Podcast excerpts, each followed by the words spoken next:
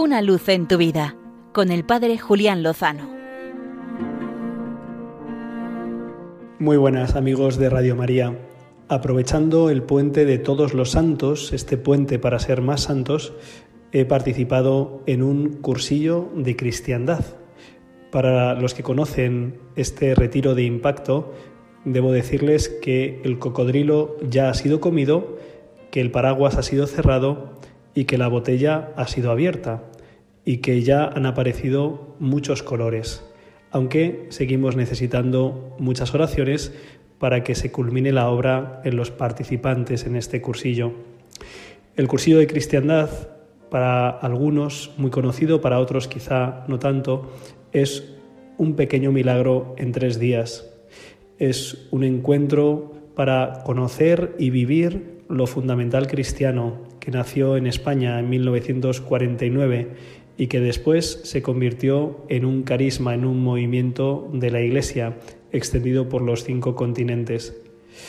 Es un pequeño milagro en tres días porque ves cómo personas que vienen bastante alejadas de la Iglesia en algunos casos, muchísimo en otros, y en otras ocasiones personas de nuestras comunidades que les falta un encuentro vivo con Cristo resucitado en el seno de su Iglesia, que les falta tener una comunidad donde poder caminar en la fe, que les falta una conciencia mayor de ser Iglesia y sobre todo un deseo de compartir y colaborar en la misión de Jesucristo de ir al mundo entero y predicar el Evangelio.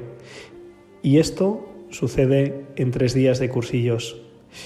Es muy conmovedor ver a hombres aguerridos y duros que después de algunos momentos de convivencia, de enseñanza, de testimonio, se van reblandeciendo como si fuera un garbanzo que ha sido puesto a remojo y que aparece pues la ternura al encontrarse con la misericordia de Dios, la alegría al poder recibir, ser reconciliados con el Padre por medio de Cristo, la alegría de poder dejar el peso de la vida, el peso a veces de los pecados, en manos de aquel que ha cargado con ellos y que los ha vencido.